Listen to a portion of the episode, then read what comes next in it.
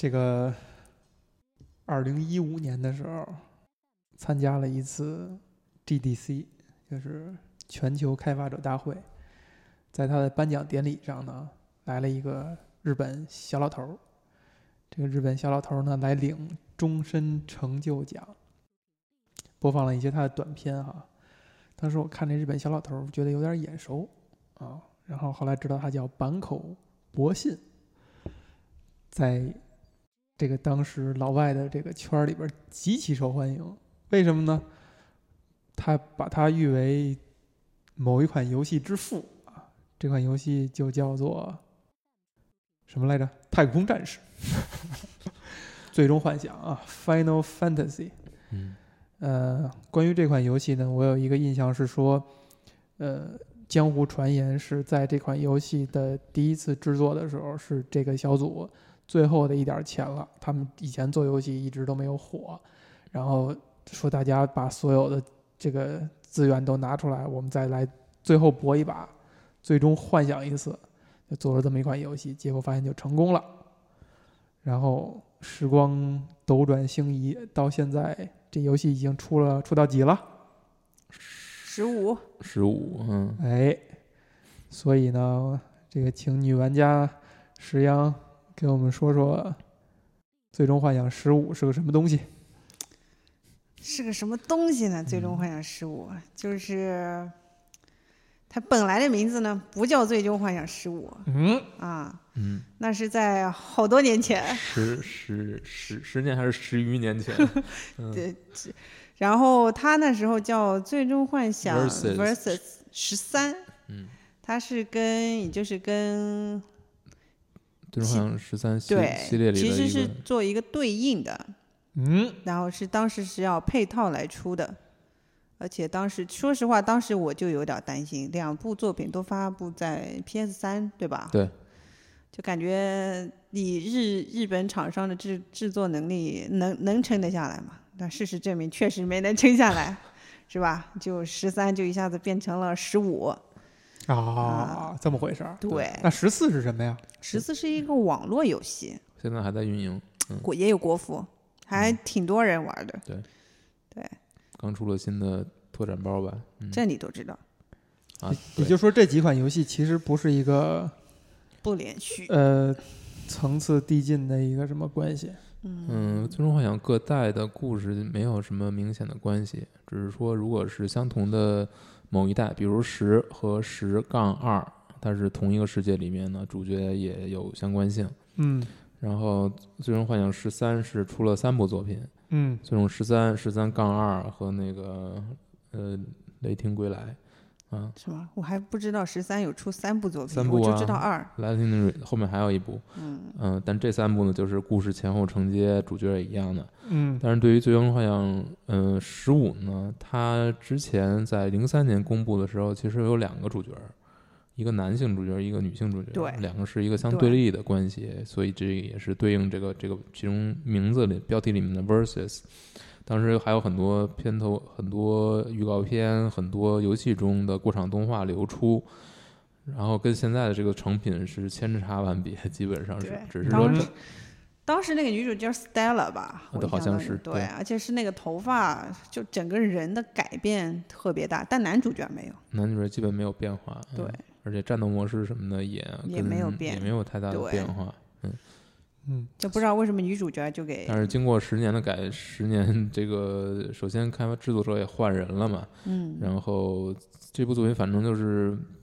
就是一部幻之物件，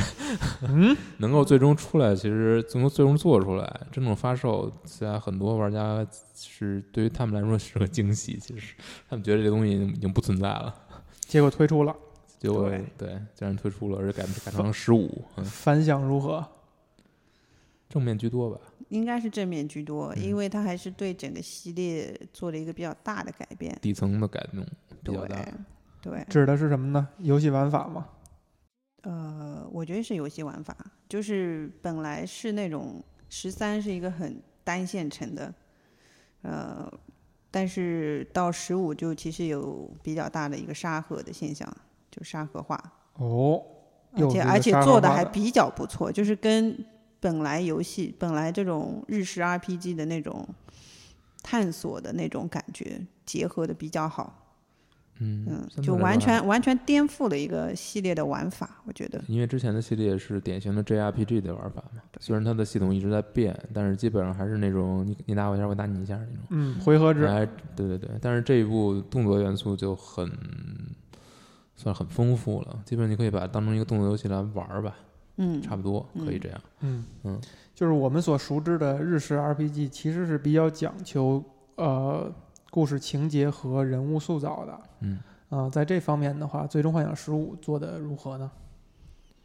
我自己觉得故事层面是欠缺比较大的，它很不完整，就是包括、哦。呃，就首先首先就是那个消失的女主角，嗯。就是感觉存在感特别弱。嗯。按理说，他对于男主角来说是一个很重要的补充，嗯。对，但是就已经几乎在正片当中很少，嗯，故事性很少。然后三个呃主角的三个朋友，他们应该也应该是有分别有各自的一个故事，然后这个故事最终可能因为各种原因就被拆成 DLC 嗯。啊、还没出完。对，最后一篇应该是在十二月的时候出。对，所以就是感觉上去整个故事流程很短，嗯。很多应该讲的东西吧都没有讲清楚。嗯。就甚至包括主角的故事，就主角，主角其实是是有一个当中有一个十年的跳跃，但这十年当中，我们其实感觉好像很突然，就完全没有给我们一个过渡的东西，就主角突然从一个青年变成了一个大叔，嗯所以在这个层面上，你很难去了解，因为主角毕竟身份还是个王子嘛，而且在他父亲去世之后，他实际上就是继承人了，就准准准国王了。但是他在这个身份啊，他的这个心理的变化，我觉得在这十年当中都都完全就空白了。整个整个故事，我不知道是为什么，嗯，就感觉就是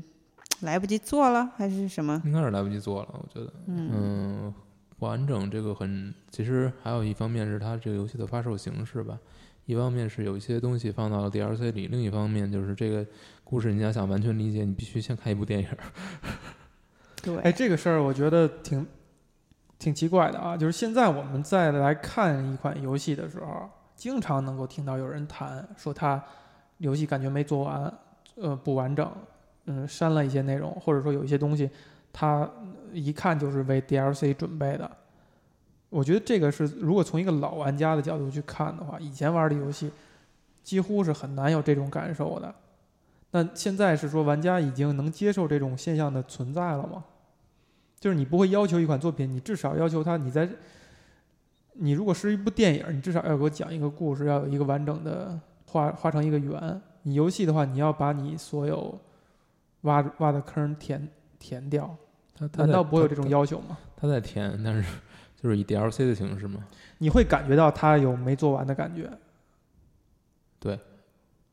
并且你接受这一点。怎么说呢？因为它是一个已经大家期待了很久的作品，它能够做出来，我们就已经谢天，就很多人就已经意思谢就是说。你已经认可到了这些所有的外部因素都嗯应该是存在的，嗯，无论是从开发成本周期上来讲，你都你都会给它一种宽容感。我觉得因为它是最终幻想，所以你会这样。有可能就是它牌子已经到那儿了。就是我觉得最最关键还是游戏时长的问题。你如果只玩主线，然后或者或者说你可能就是稍微玩一点支线，一个正常的 RPG，我觉得怎么也要二三十小时吧。嗯，但是像这个游戏，我觉得可能甚至快的话，十小时十就十几个小时你就能打完了。这个感觉就是明显少于一个正常的游戏，就至少是三 A 级大作给你的应该有的一个体验。我觉得从这点判断来说，现在很多三 A 级大作其实都是不能说偷工减料，就是真的是可能做不完，就因为本身他们想做的内容就很多，然后是又必须因为商业上的一个要求，要必须在哪个时间点之前要要要做出来。我觉得现在，可这是应该他们去解决的事情啊。我觉得现在就是已经有点跟不上了，就是开发的一个成本变得特别高。这个其实我真的非常难理解，因为如果一个游戏它的引擎做好了，它所有嗯功能都做好了，那情节对于它来讲的话，其实就是在撰写脚本儿、嗯，做关卡设计这方面的工作。为什么玩家现在已经宽容到可以允许它是一个没完成的东西？就至少它的情节上它都没有说圆，就可以接受了。说要谈呃《最终幻想十五》，其实我感觉是你们对这款游戏还都是挺喜欢的。嗯，嗯，但是反而说一一聊到说人物和情节，这是这样，就是这个作品它，嗯、我觉得我们能够谈及喜欢的是他在 JRPG 这个领域上，嗯，他做了很多的革新，就哎，底层的革新，这是他我觉得游戏玩法的革新，值值得肯定的地方。嗯但是他肯定也有一些负面的东西，就是在这个把它的底层架构做了这么大一个改变之后，他在自己最引以为傲的部分，可能反而没有放更足够的精力，没有做好。嗯这个是也你也必须承认。嗯，但是首先，我觉得他能够把能够把这个底底的搭成这样，我觉得已经很不容易了。这点就是还是要肯定。我觉得，我觉得这倒是真的。其实这是我当初玩《最终幻想十二》的一个感觉，因为十二其实也算是一个整个系列开始变革的一个很重要的一座。就当时这座也是开发了五年，最终也是以制作人黯然离职，松野太吉。松野太紧啊，嗯，他就是也是黯然离职嘛，因为做不完了，就后来也是顶替别人，别人顶替着做完了。所以剧情也不完整。其实，对，其实也不完整，就给人的感觉很仓促。但是他在游戏战斗方式方向，就是已经给后面这几座，就是十三、十五，已经打出了一个基础，就是从一个纯粹的回合制的一个方式，开始往那种即时的一个战斗的方向发展。嗯，感觉十五继承跟他对对对他的继承是更多的。对，所所以其实当时也也是这样一个情况，就是可能太关注于战，就是整个游戏方式的一个改变，所以在剧情方向他们没有办法做出一个特别好的，嗯、可能没有办法兼顾吧，嗯还是整个你能明显感觉到，就是前半部分他讲故事的节奏什么的还算比较正常，但是后、后半部分整个讲故事的节奏是急速加快，很多角色匆匆忙忙的处理掉，很多剧情匆匆忙忙的去完结，然后一路主角就是一路高歌猛进。往前推，直到游戏的末尾，直接哐哐哐哐叽退了十年，整个世界都大变样了。然后嗯最后的结尾其实也比较没说清楚，我觉得依然没说清楚，对，就比较失意的这么一个处理了。这个事儿真让我觉得很神奇啊！嗯，难道不应该是挨骂的吗？就是你们不应该是连提都不想提，都一个游戏永远是有很多方面的，它不是说只是说故事不好，这个你就可以盖棺定论定它是一个差很差的游戏了，它并不是这样。这部作品我觉得它优它优点还是挺多的，它在一个 JRPG 的一个基础之上，就把 JRPG 和开放世界呃能够能够结合到一起，和沙盒能结合到一起，同时还能让你感觉到很相得益彰，不像之前的那种嗯就是它是一种即时感什么的，都我觉得都做得很好。这就是说，这个游戏玩起来你觉得很舒服，嗯嗯，因为它的动作感特别好，不像以前 JRPG 你有总有一种慢吞吞的感觉。对，对，嗯，然后做这种各种各样的狩猎任务，你可能玩起来你会觉得特别有意思。然后还有各种各种各样系列传统的这种这种东西，你也会觉得很有意思。就是说，它玩起来感觉是很好的，是纯游玩部分。嗯，但是游戏系统很好，游戏系统什么做的也都还好，我觉得，嗯，它其实还是就是你的支线跟你的主线是可以割裂开来的。如果你只玩支线的话，这个游戏也很好玩。嗯，就你可以你可以完全不推进主线。嗯，那主线其实说白了，JRPG 的主线感觉都就那样吧，就都是那种王子复仇记嘛，对，都都是这嗯样子的。然后不是，反正不是王子就公主，就感嗯觉很很很很单调。嗯，但是它的支线，我觉得，呃，在那种 JRPG 那种打怪的形式上做了很多的一些嗯补充。嗯，比如说已经，很像动作游戏了，嗯就是你首先是你一个打怪的方式，你以前，呃，其实从十二来看，它还是有点慢的。说实话，我自己打十二的时候，我早觉得怎么这么慢呢？就你魔呃发个魔法，你还要吟唱，嗯哎呀，真累死了。你知道那个新出的那个重置版高清重置版里面加了两个选项，一个嗯是你摁一下 L 一就会把游戏变成两倍速，然后然后还有一个就是还可以调，如果你想变成四倍速也可以，就是为了 对，其实十二它的节奏是很慢的，但是像像十五的话，它的节奏战斗节奏就变得非常快，快，对，很像动作游戏了，不太像 RPG 了。对但是它又保持了 RPG 的这一套系统，包括它的嗯魔法，包括它魔法使用，其实是跟以前很不一样的。嗯嗯，包括它这种就是攻击的很很动作的动作，就是你的每一下攻击不是用指令，而是你用按键完成的，嗯就不是再就选个选项了。嗯这就是整个战斗的感觉全都全都上来了。我觉得这套系统如果再去做新作，我觉得肯定也都不错。呃，就是当他不用再去花时间把底层这些东西打磨，而只是说专心的用已经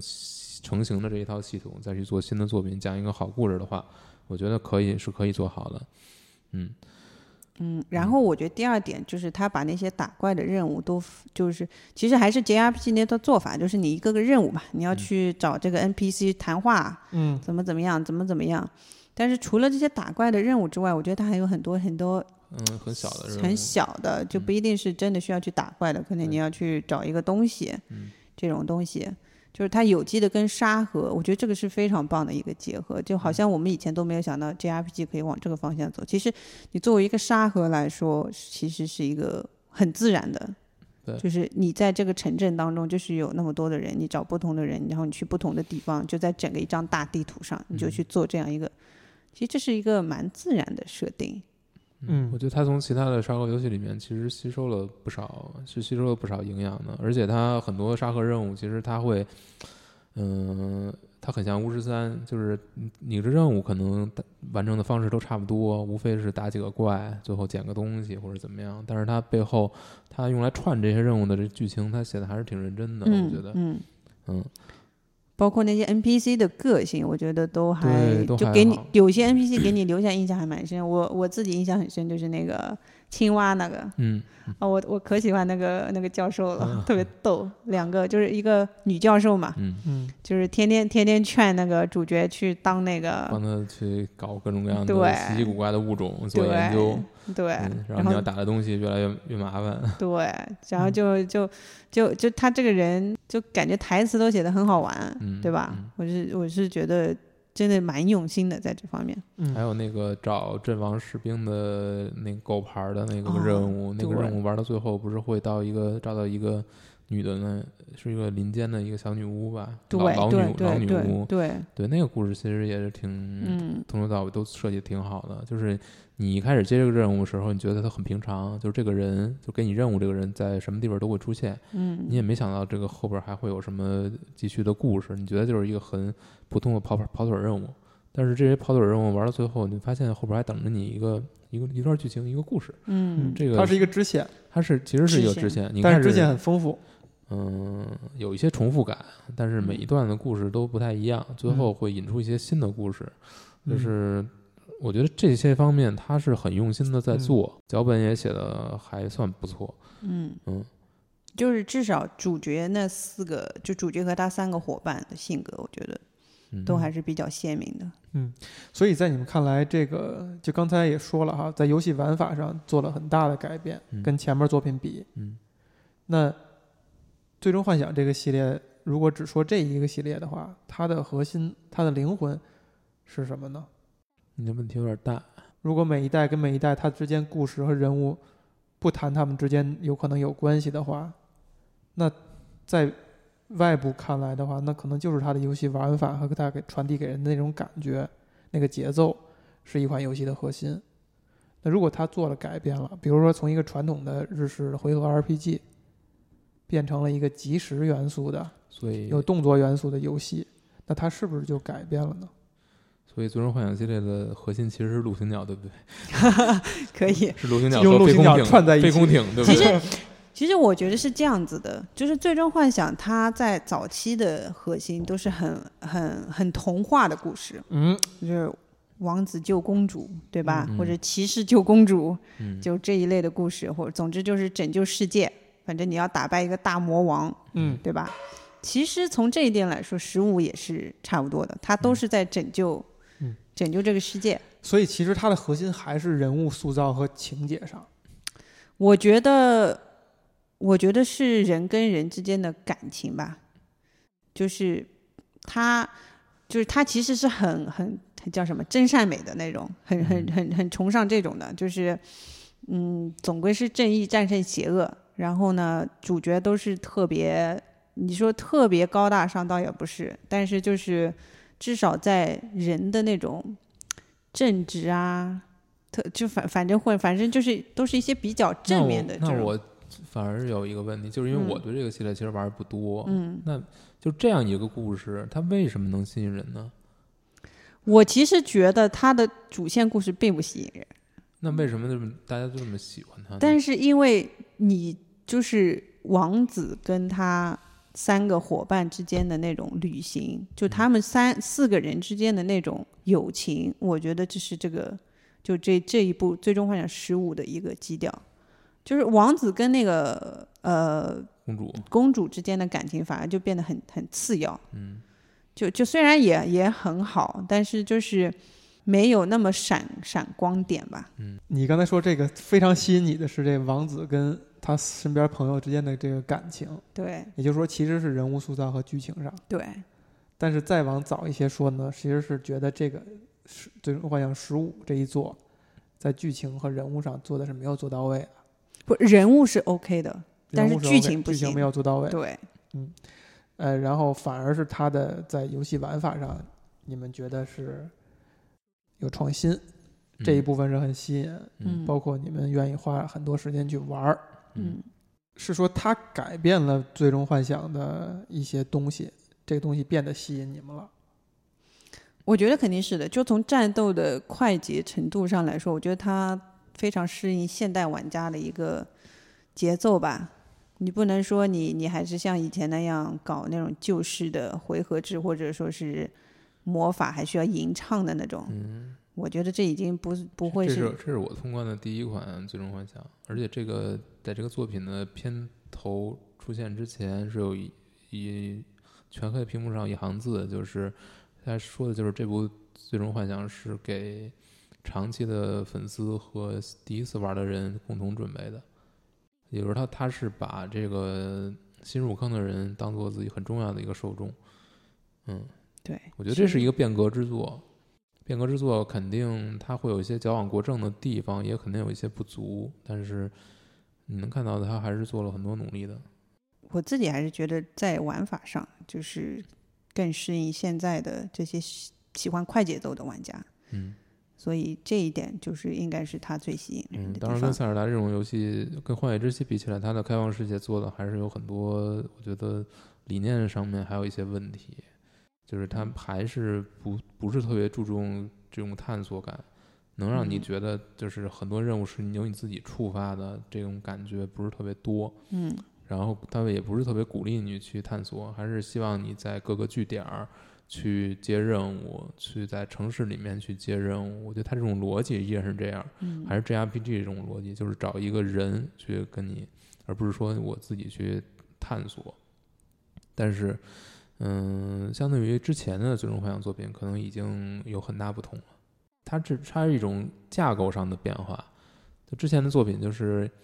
嗯，我觉得就是就是呃，你你说之前的作品不是开放世界吗？其实可能它是一个区域一个区域的开放，你沿着你因为某一个事情驱动你走，那其实你走的过程也就是一片开放区域，然后到一个城镇发生一些事儿，再去另一个另一个区域，区域里可能有迷宫，把这东西串起来。你说现在是不是这样？其实也是这样，就是大地图上有很多有很多迷宫，你可以往里走，但是整个这个世界的尺度和它的风景，它这种现实感、真真实感，就可能就不是以前的《最终幻想》系列能够比拟的。你能感觉到这个这个大陆这片大陆是有它自己的，它它是一个连，就是真是开放世界那种感觉，就是它是连缀成片的，它是不是一块儿一块儿的？然后它有自己的风景，有自己的气候，有自己的植被，有自己的动物，所有这一切它都已经做出来了。底层的，就是你能感觉到这是一个活生生的世界。尽管你在里面的探索可能还是按照 JRPG 这种玩法去探索，但是你能感觉这个世界是有生命的，你身边的这些角色是有生命的，你们一起呃在里面生活，嗯，就是我觉得这些都是他做的特别好的部分。但你说跟之前的作品有什么不同？我觉得，嗯，更多还是这种底层的不同吧。我是觉得，就是你比如说，呃，比如说之前刚开始玩的时候，嗯就他们那辆车嗯，不是可以变形的嘛，嗯就可以飞。那是最后才能飞，对，就是最后才能飞，就是你好像是玩通关了是吧？也不是有特别的啊、就就有一个任任务，有个任务，你可以，你必须要做完之后你才可以飞。但是后来就，但是其实很多地方还是不可以开的。嗯，但是后来他们是应该说要出一款越野版的。这个事这个事儿其实挺有意思的，就是本身就是在宣传的时候并没有这么说，就是宣传的时候给你感觉就是你可以开车哪儿都能去，但是嗯做出游戏之后发现开车是一个轨道开车，嗯。就是它的开车完全是按照固定路线，固定路线去开的，你并不能自己操作，所以嗯，这个我觉得其实有点打折扣的。是有点打折扣，所以嗯以后要补回来。就是你能感觉到它游戏发售的时候是各种方各个方面都是完都是半成品，嗯，都是这这么一个感觉。但是是一个飞也不是说所有地方都能飞，有些地方就是会有空气墙，明显嗯你就飞不过去。嗯，很多地方都是半成品，都打折扣。这嗯是你们还愿意玩儿？嗯，你们难道没有其他选择吗？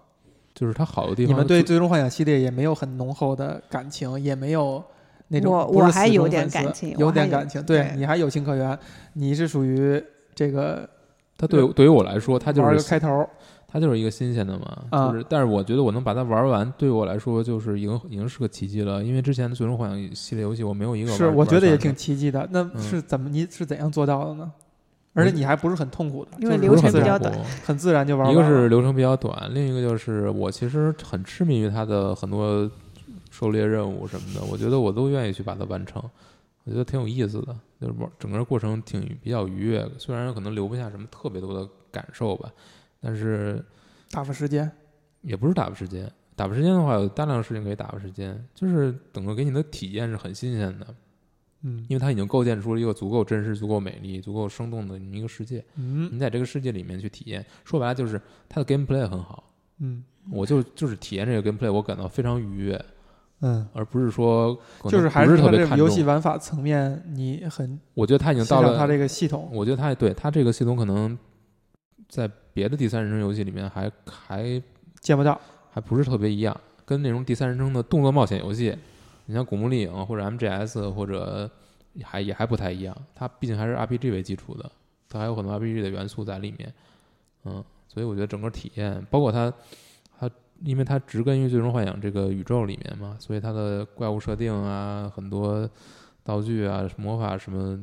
包括它这个主要的这种攻击方式。就是主哎角这种非空剑，这种瞬移、嗯到处瞬移的这种，那我明白了，就其实人家花了十多座做了一些积累，然而因为你因为种种原因你没有玩到这些，嗯但是你通过这座的这个游戏玩法，让你有有机缘巧合的去接触它十多座这些积累的这些世界观层面的东西，你反而觉得一下打开了你我我以。前也玩过《最终幻想》，我只是没有通关而已。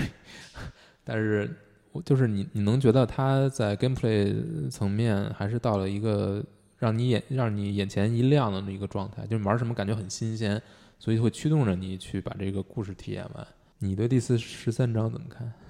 十三章啊，对，就是最后那一章，他们去那个，就是在那个宝，就是突然变成生化危机的那一章，突然变成就是在在那个就是进到敌人的那个总部嘛，嗯帝国总部嘛，帝国首都，然后就是各种各种，就是你的你身边的主角、身边的战友都离你而去了那一关，你记得吗？啊啊嗯哦，那一关蛮吓人的，那一关就是整个整个的氛围都突然非常都变得特别恐怖，对，嗯，然后但那一关我听说是另外一个人做的，是吗？呃还不是，好像还是就是嗯嗯呃，总之那一关就是那一关，说实话，我在玩的时候啊，我一直想的一个概念是，洪老师真的能玩吗？就很恐怖那一关，对，对，因为他恐怖是指什它么层面的？变它变成潜入了，就是你手上没有武器，对，然后你而且你那个会有很多那种长相还比较恐像怖的僵尸一样的，嗯恐怖的那种士兵，因为他已经被那种魔嗯，就就魔导类似于被被对腐化了嘛。嗯。总之他，而且他比如说趴在地上，他会突然跳起来嗯抓你，就很像很像很像僵尸。嗯所以它整个，而且又是在室内嘛，你也说实话，你必须要走，你没有办法逃过去，嗯。这条路必须要走的，就很会有很多那种 jump scare。对，所以那一关体验其实还是，而且很长那一关，非常长，那一关特别长，整个人就是会有一种怎么还没到头，而且你身边三个同伴都不在，关键是这一点，就是之前的呃游戏流程中，你都是一直有三个人在你旁边儿给你打辅助，嗯，然后然后就是你永远一直永远没有感到过孤单，但是突然在这一块儿，就是整个就是王子自己嘛，等于身边的人都失散了，他要一个一个找回来，然后但是他自己呢又失失去了武器吧，对相当于就他本来有对。十三把武器嘛，嗯。就一把都没有了。对，就是因为各种机缘巧合吧，反正这一章跟整个故事在整个故事情节里面就感觉非常突兀，嗯，这引起了很多争论，就是有些人认为这这一章是点睛之笔，没有这一章王子就没有没有，就是他的成长就不完不完整，嗯。也有人认为怎么突然最终幻想变成生化危机了，有点接受不了，我自己是觉得，就是在玩的感觉上会有很大的一个转变。本来你一直是当做一个动作游戏砍啊，反正你、反正你这个人也是一个有魔法的人嘛，还可以嗯瞬移，对吧？然后现在你什么都做不到了，你就是一个普通人，你从一个王子嗯就变成了一个特别普通人，然后你还要在这个危机四伏的的地方去寻找你的那些同伴。嗯呃，我自己当时玩的时候，其实有有的时候还有点有点绝望，就感觉嗯，很难过，就那个关又怪物又很多，有的时候。对。然后你还得还得躲到那种夹缝里边吧，，然后有时候被他看到，还得被还要被他拎着脖领子给揪出来，对，而且就而且会一直追着你不放，它本身的空间是非常狭窄的，狭窄的，嗯感觉很不像《最终幻想》了、嗯这一关，但但蛮新鲜的，就能玩到这样一个。就《最终幻想》给我的东西就是，就是这这一款《最终幻想十五》给我很多东西都是以前《最终幻想》都没有的，嗯，所以我觉得这种体验应该也是也是一个比较正面的。嗯对对，你算是一个《最终幻想》以前的粉丝是吗？因为我玩过《最终幻想七》，我一直是以前就是以前就是会混一些美国人的《最终幻想》的论坛。哎，你觉得老外对《最终幻想》系列的喜爱是来自于什么地方的呢？是来自于情节和人物吗？我觉得老外，我碰到那些老外，其实很多都是很资深的玩家，就是可能从一代就开始追了。嗯然后他们本身是，我觉得很多也是吸引的是他们这些角色，蛮吸引他们的。他们就是会，比如说对那里边前面，尤其一到六座，他们会对里边各种人物都如数家珍。就我碰到的那些老外，而且他们甚至有些人会会会那种，我记得有一个人，他的论坛的座右铭是：这个世界上没有人比我更了解《最终幻想四》，就 真的这么有自信，这么有自信。确实像是洋人干出来的事儿啊。对对，嗯然后而且他们会他们会就是会就一些很小的细节，在那边在那边讨论好好久好久，嗯就可能比如说，嗯，比如说呃，尤其《最终幻想十二》，因为版本比较多嘛，他们到时候会会会讨论一下，比如说哪个版本的呃哪个怪，具体哪个怪我不记得了，反正可能数值不一样，然后你要怎么打，就因为它有好多那个难度挑战吧，印象当中很嗯难的那种，然后就是会。呃，反正那些老外，我觉得就那个问题能讨论个讨论个那种十几页的感觉，我也是很你也是醉了。啊，我我嗯当时蛮醉的，就是我我我我是不行，我是不行。哦，我还有记得我当时有碰到有一个英国的老外，其实那老外蛮孤单的。你知道早期日日日本这种游戏翻译过去的时候，有很多翻译错误，对，嗯然后各种格式啊什么都不嗯对。语法什么都不对，都是就很凑合的那种。对，嗯不光是语法不对，它那个显示的方式都嗯，很奇怪，行跟行之间的嗯距离都不一样啊，就那种。嗯所以那个老外他他也是《最终幻想七》的粉丝嘛，他他的梦想就是要把《最终幻想七》的那个英文版，把它所有的版。对他要把所有行间距不对的地方、各种语法错误的地方，他要全部修正。然后我记得我还稍微帮他做了一点东西，嗯。就是稍微聊了一下吧，就里边可能有一些东方元素的东西，他不是太清楚，所以就是感觉他们对这个系列的热情，就是就在国内玩家身上好像感受，就可能也是因为我没有去特别嗯。混那个圈子吧，嗯。但是就是感觉他们能对一个东方的游戏这么执着，我觉得很多但其实他其实《最终幻想》的呃背景设定的是一个比较偏西方的一个背景吧，我印象里一直一直都是。一直都是，这倒对呀是一直都是，就是这个东西对他们来讲，就其实是为了讨好他们而做的，或者说是为了呃迎合他们，迎合嗯我很难他们说来做的。因为一开始你想做《最终幻想一》的时候，它肯定不是为了海外市场，它是等于这个东西肯定是最先是从国内火了嘛。嗯，啊你说它是迎合国外市场，我觉得倒不是，就是选了这么一个题材，我觉得还是因为当时开始流行了吧，这种就是 RPG 开始流行了，它带上这这一这一波了。所以我们现在看这个有一个问题，我挺想探讨一下，就是咱们看日式 RPG 嗯这个品类啊，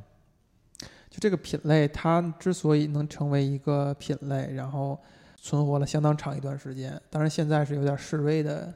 感觉。包括你们也说，《最终幻想十五》也是在它的那个游戏玩法层面做了大量的更改，其实就已经改的不像传统意义上说的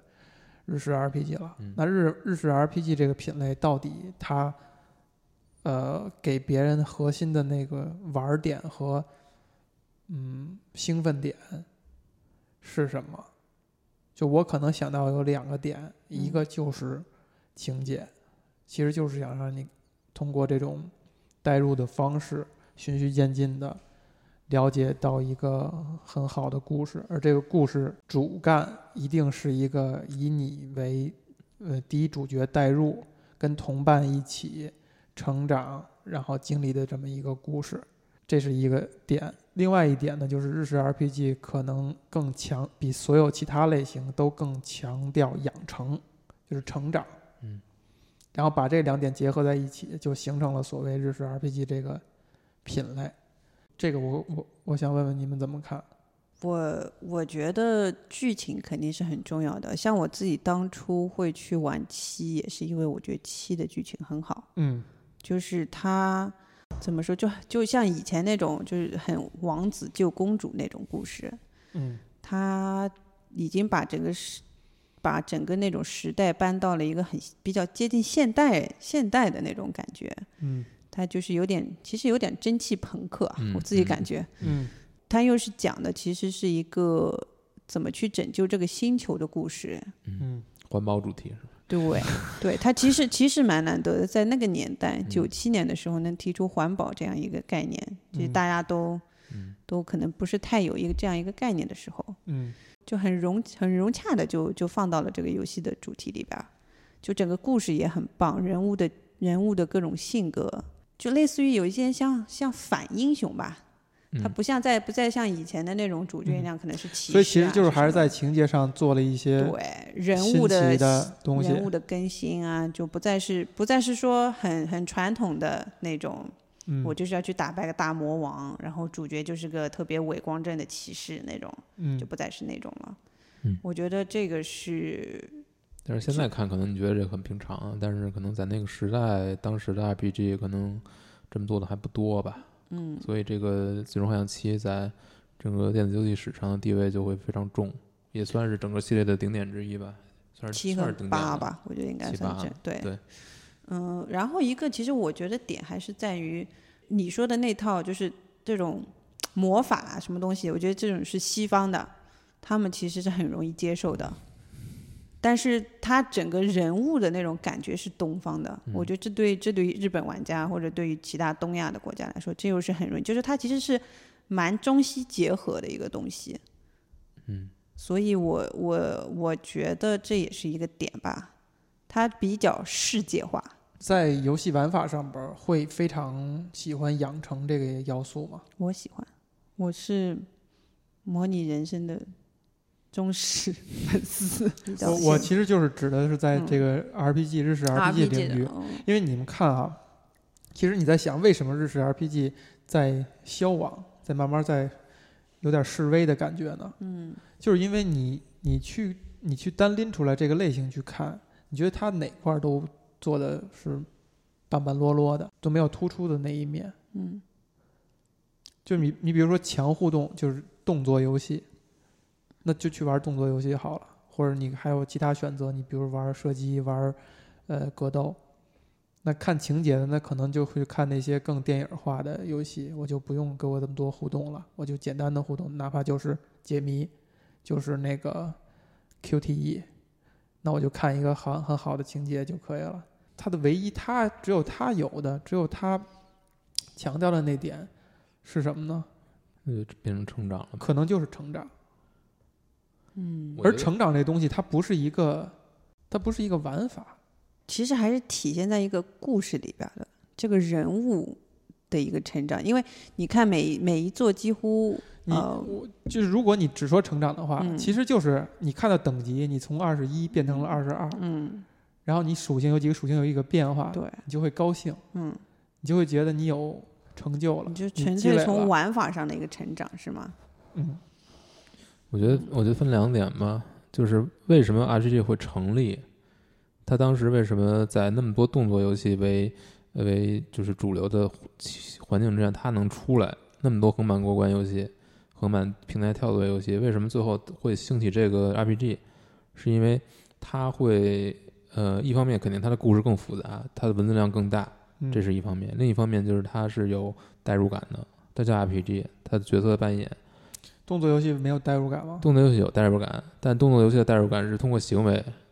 但是你角这个角色扮演是通过故事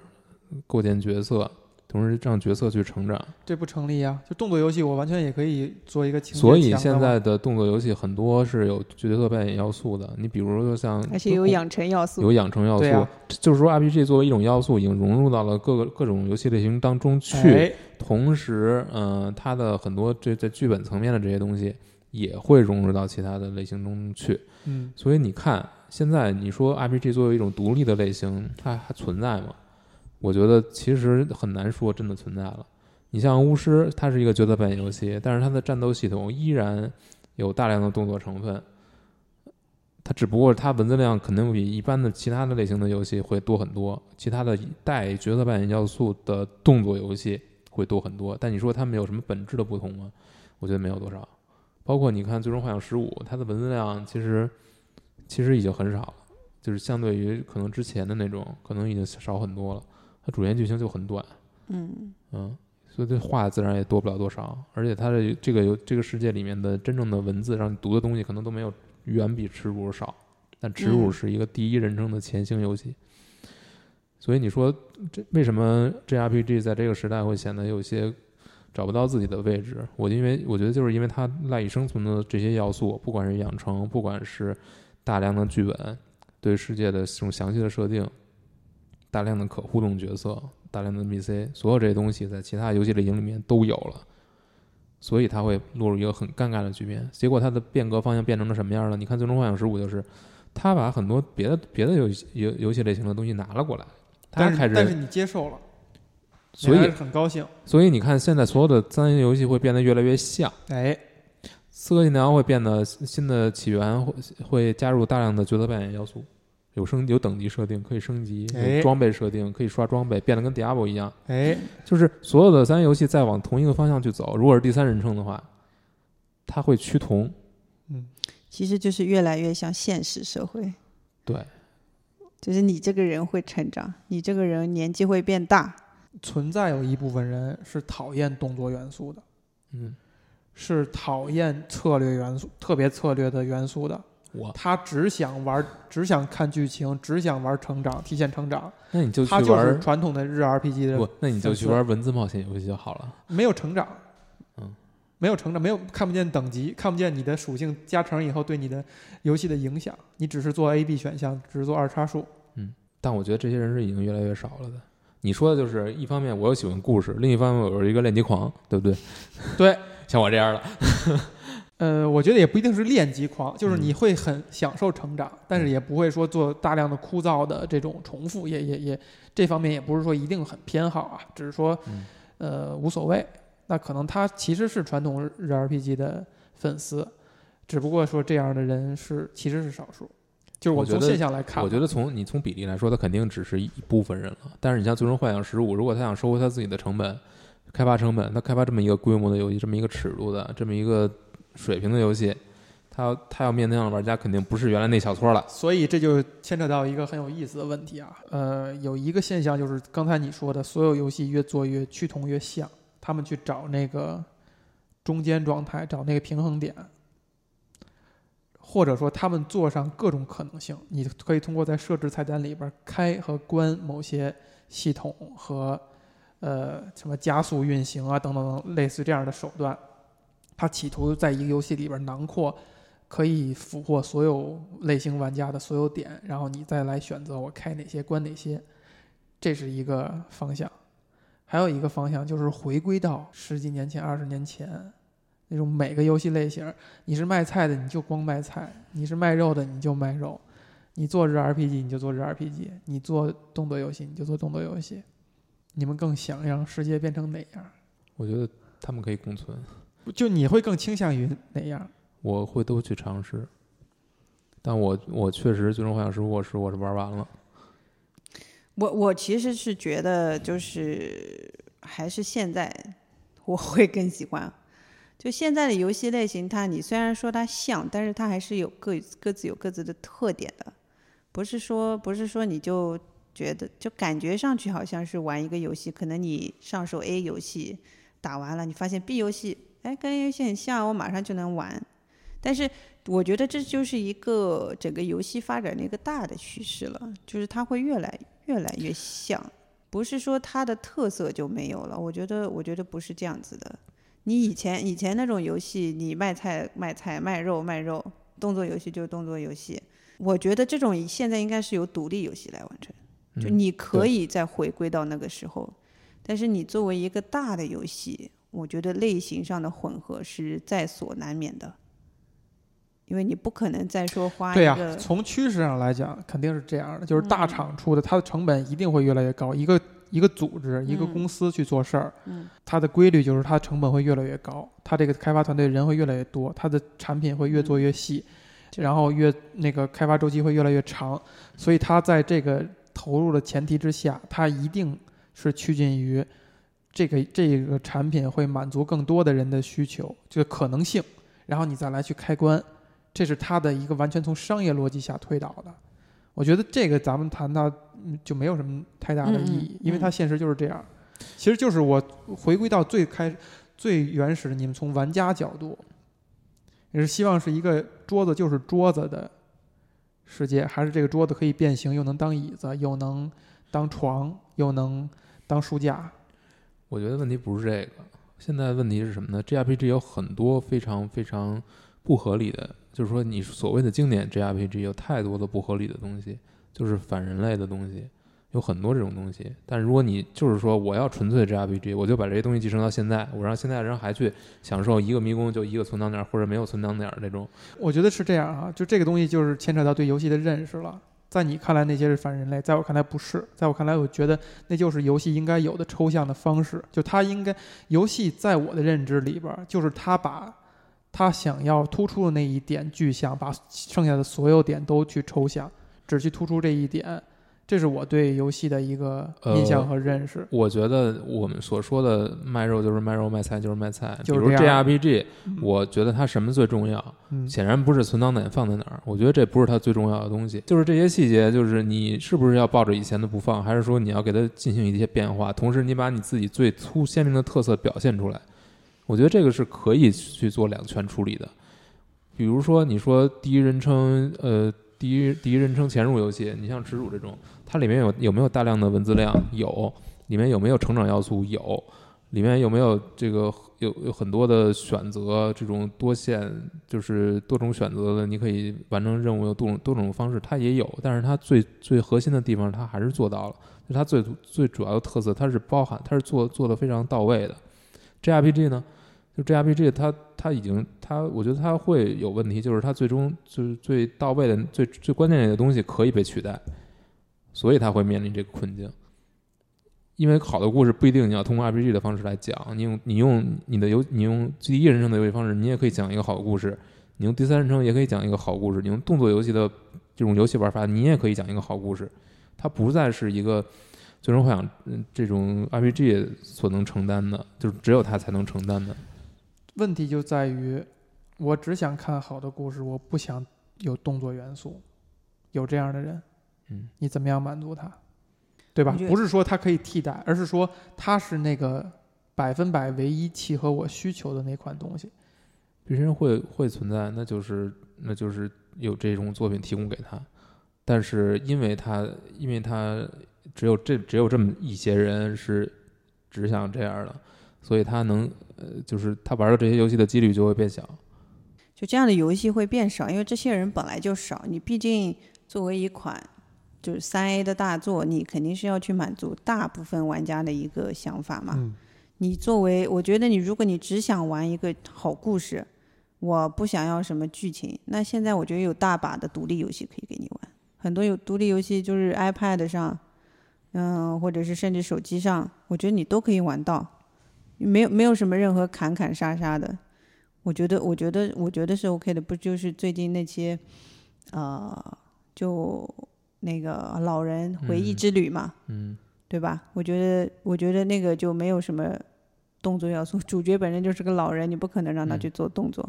能不能能不能找到那款契合你的游戏吧？因为现在说实话，呃，游戏产业应该还是发展的很不错的嘛。我我就觉得你们总是会谈到游戏产业和嗯谈、你你去想从这个游戏开发商或者从三 A 大作的这个开发商的角度去、嗯去思考这个事儿的合理性，但你们是个玩家呀，你们要从玩家的角度去。就是就最终幻想系列的玩家，你说我不喜欢十五，因为十五动作元素太多了，是这样吗？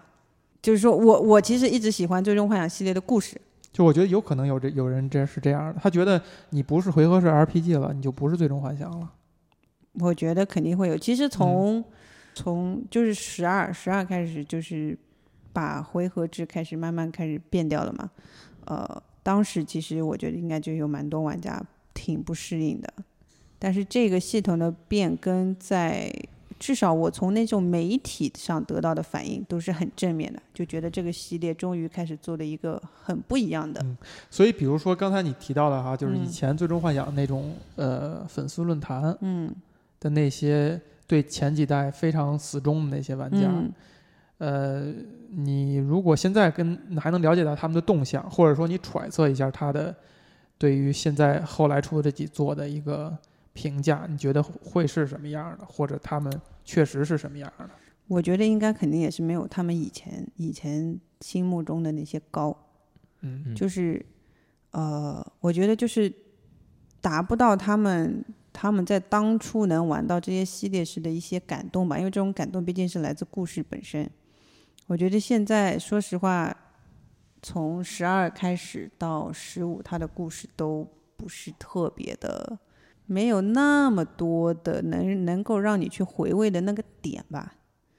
但是像以前的话，我觉得是，呃，就不管是游戏性，还是说是这个这个剧情，就是就是 JRPG 最重要的两个点嘛，它都是做的比较好的。但是现在的话，他我觉得他以三 A 级大作一个来做的话，他可能只能兼顾某一点。我觉得那些玩家应该应该是会比较喜欢以前的作品。我印象当中，他们很多人都很喜欢六，嗯也就是说，真正整个最终幻想就一到六座，其实我觉得应该是一个阶段，从七开始有个变革，十二有一个变革，对，所以这个很，我觉得很能理解。这就像我，比如说，我喜欢《幻想水浒传》一二，但是到三代以后，我就觉得这不是一个东西了。就虽然它还是有要收一百零八个人，嗯它也有基地，但是它一下从一个二 D 像素游戏变成了一个三 D 的，然后满地图跑，一下我就专项了的这么一个游戏，我就觉得它就不是一款东西了。就我甚至会像之前咱们聊那个《古墓丽影》的时候说到的，就是我在我心里对这款游戏是会有一定位的。我希望这个游戏成为这个样子以后，你就按照这样子一做一做往下做，你只要变你的人物、变情节、变这些，哪怕人物变个男女，然后你你把地图变一变，你哪怕换汤不换药，我都愿意去一直玩下去。但是你如果觉得把呃你从商业元素上考虑，你把这个游戏做得更柔和了，更去涵盖你想要的更多的玩家了，那它势必对某些人来讲就变了味道了。但是从商业角度，肯定你你这个是无可厚非嘛。那它是成功就成功，不成功就不成功。但从一个玩家角度来讲的话，你就会对这东西产生一个新的认识，你就会去重新去审视它。我觉得所有系列的发展过程当中都会面临这个，就是它很尴，永远很尴尬。就是说我我这部作品成功了，我后面作品是变革还是延续？对如果你一味延续的话，这也是这也是很多作品会在新的平台出来以后去复刻也好，还是去呃重新发行以前的作品，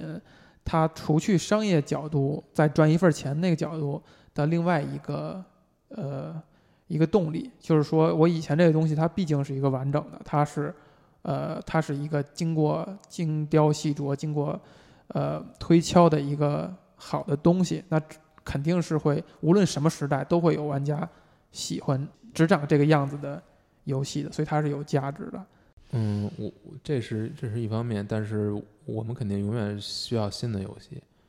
就是你不能抱着以前，你现在在这两个不矛盾啊，是不矛盾，但是嗯能不能做好是另一回事儿啊。就是、或者或者说另外一个角度啊，就是说你们两个对呃《最终幻想十五》的接受和喜欢，呃有没有一定原因是因为呃已经被一些传统意义上的三 A 大作，就是现在比较趋同的这些东西训练过了，然后呃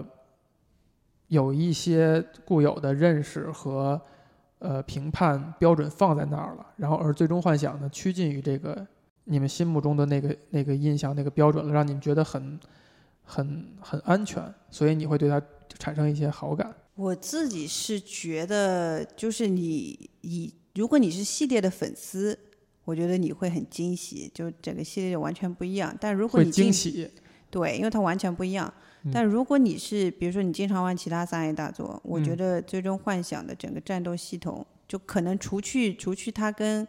呃同伴那个协同那种 AI 的那种地方，嗯。我，觉得其他还是比较趋同于的。嗯，趋同，对，就是你不管是你那种呃，就是按键砍杀的那种，不再像嗯以前那样是嗯。选择指令式的，嗯。然后包括你那种呃，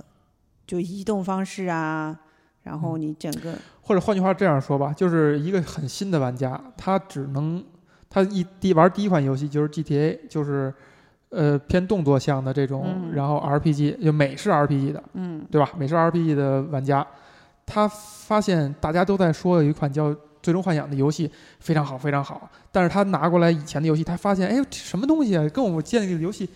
跟我认识当当中游戏不一样啊。但是直到十《最终幻想十五》，他发现，哦，我终于有一款《最终幻想》我能玩下去了，我能玩进去了，因为它是我熟悉的东西，它能让我上手。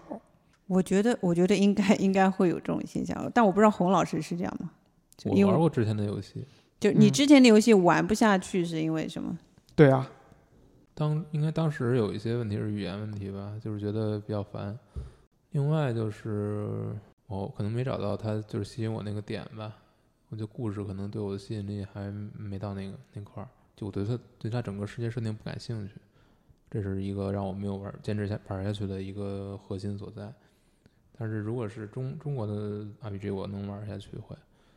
嗯，就是他那个设定我可能就不是特别感冒，我觉得这是最大的原因。对，所以你是因为你十五是因为游戏玩法吸引你玩下去的，对它那趋近于什么了趋近于现在的动作游戏。对吧？动作元素元素比较比较比较高吧？嗯，对呀、就是因为它变成了一个你在这个时代接受的嘛，就是或者你现在玩的那些三 A 大作会更像这样的玩法。可能是吧。